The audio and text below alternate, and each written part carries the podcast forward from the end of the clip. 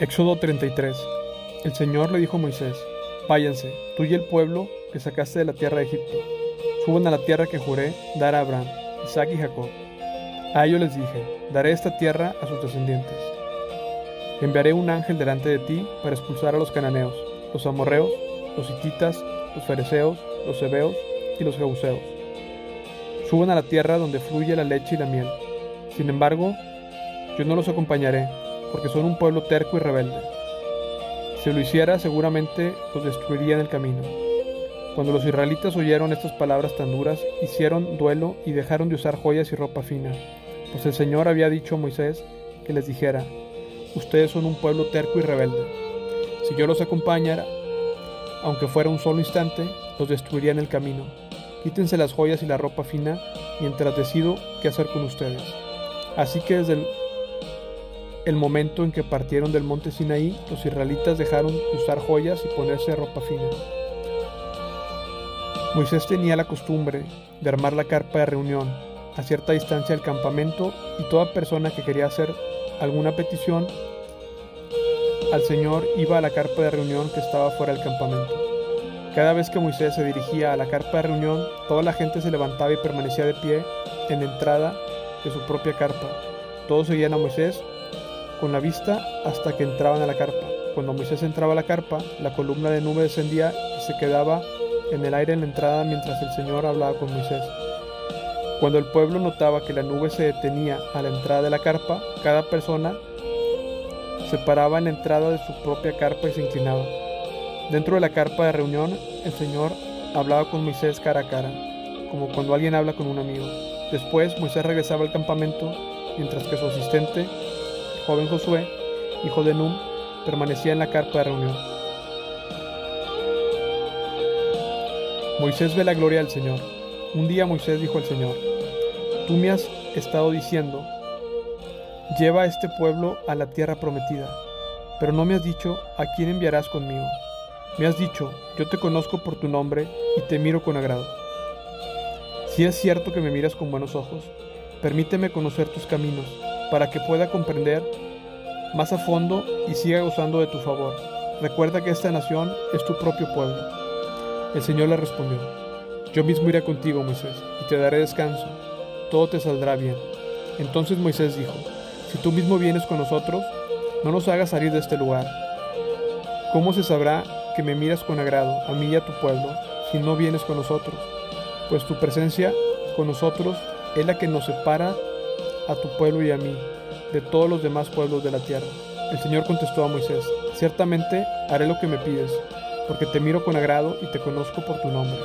Moisés respondió, te suplico que me muestres tu gloriosa presencia.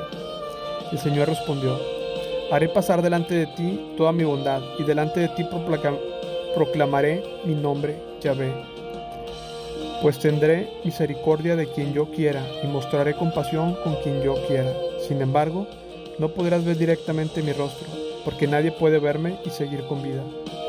El Señor siguió diciendo, Párate cerca de mí, sobre esta roca. Cuando pase mi gloriosa presencia, te esconderé en la grieta de la roca y te cubriré con mi mano hasta que yo haya pasado. Después retiraré la mano y dejaré que me veas por detrás, pero no se verá mi rostro.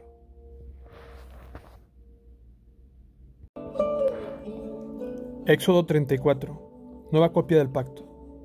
Luego el Señor le dijo a Moisés, Talla dos tablas de piedra como las primeras. Escribiré en ellas las mismas palabras que estaban en las que hiciste pedazos.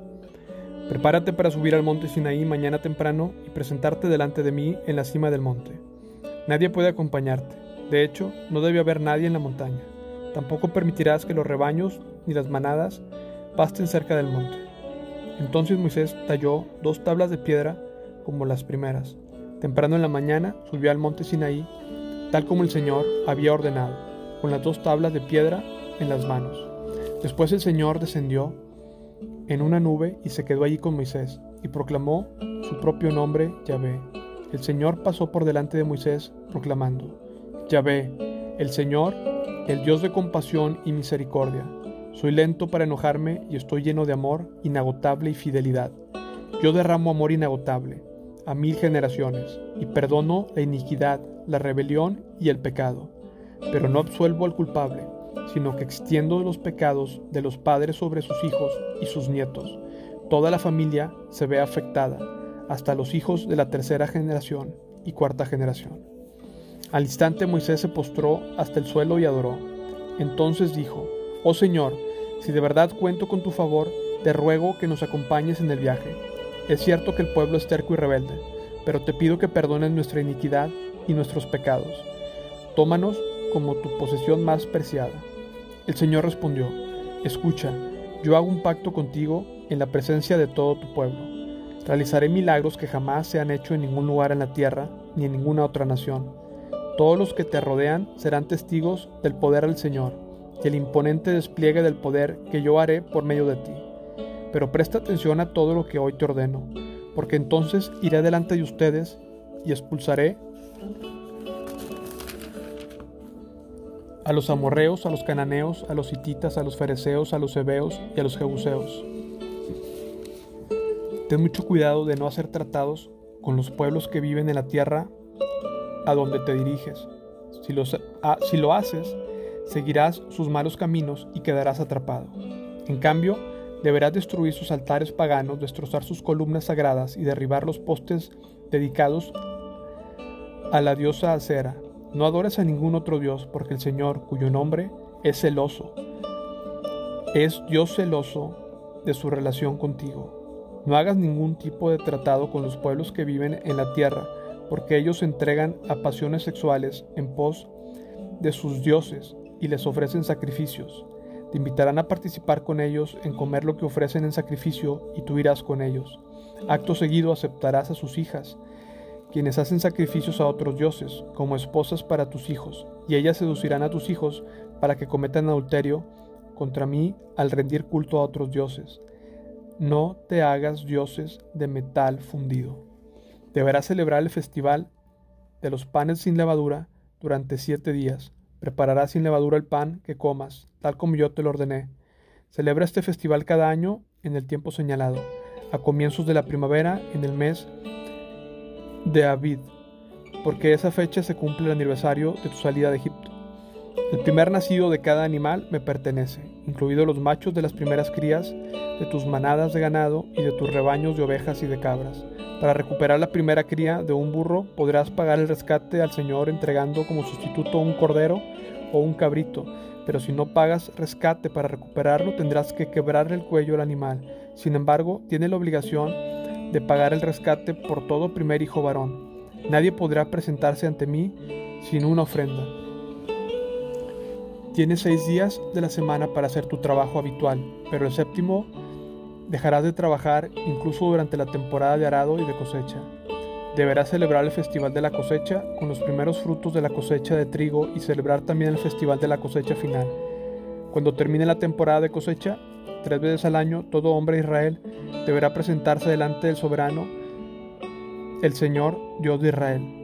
Yo expulsaré las naciones de tu paso y expandiré tu territorio, para que nadie codicie ni conquiste tu tierra mientras te presentas ante el Señor tu Dios esas tres veces al año. No ofrezcas la sangre de mis sacrificios con ningún otro tipo de pan que contenga levadura. Tampoco guardes nada para la carne del sacrificio de la Pascua hasta la mañana siguiente cuando recojas tus cosechas, lleva a la casa del Señor tu Dios lo mejor de la primera cosecha. No cocines a un cabrito en la leche de su madre. Después el Señor le dijo a Moisés, escribe todas estas instrucciones porque ellas indican las condiciones del pacto que hago contigo y con Israel. Moisés se quedó en el monte con el Señor durante cuarenta días y cuarenta noches. En todo ese tiempo no comió pan ni bebió agua, y el Señor escribió en las tablas de piedra las condiciones del pacto los diez mandamientos. Cuando Moisés descendió del monte Sinaí con las dos tablas de piedra grabadas con las condiciones del pacto, no se daba cuenta que su rostro resplandecía, porque había hablado con el Señor. Así que cuando Aarón y el pueblo de Israel vieron el resplandor del rostro de Moisés, tuvieron miedo de acercarse a él. Sin embargo, Moisés llamó a Aarón y a los jefes de la comunidad y les pidió que se acercaran y habló con ellos. Luego todo el pueblo de Israel se acercó y Moisés les transmitió todas las instrucciones que el Señor le había dado en el monte Sinaí. Cuando Moisés terminó de hablar con ellos, se cubrió el rostro con un velo, pero cada vez que entraba en la carpa de reunión para hablar con el Señor, se quitaba el velo hasta que salía de ella. Después le transmitía al pueblo las instrucciones que el Señor le daba, que el pueblo de Israel veía el brillante resplandor de su rostro. Así que él volvía a cubrirse el rostro con el velo hasta que entraba nuevamente a hablar con el Señor.